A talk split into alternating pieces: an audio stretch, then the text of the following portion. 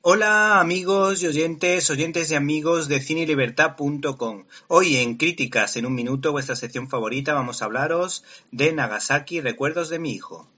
El cineasta Yoji Yamada ha dado un giro interesante a su carrera, volcándose en reflexiones sobre la familia a través de producciones como Nuestra Madre, el drama Una familia de Tokio, la reciente comedia Maravillosa familia de Tokio o la cinta en cuestión, Nagasaki, Recuerdos de mi hijo que viene avalada por el premio al mejor actor y a la mejor actriz secundaria de la Academia del Cine Japonés y que fue la representante en los Oscars 2017 por Japón.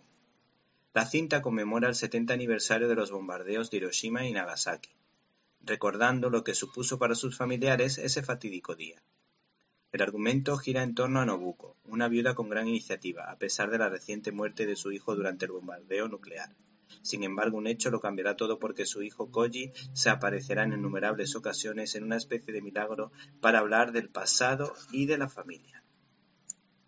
Este cineasta, a través de los ojos de una madre que perdió a su hijo, cuenta con una especie de realismo mágico la forma de superar el duelo por la muerte de un ser querido, en la que el humor no está reñido con la hondura dramática.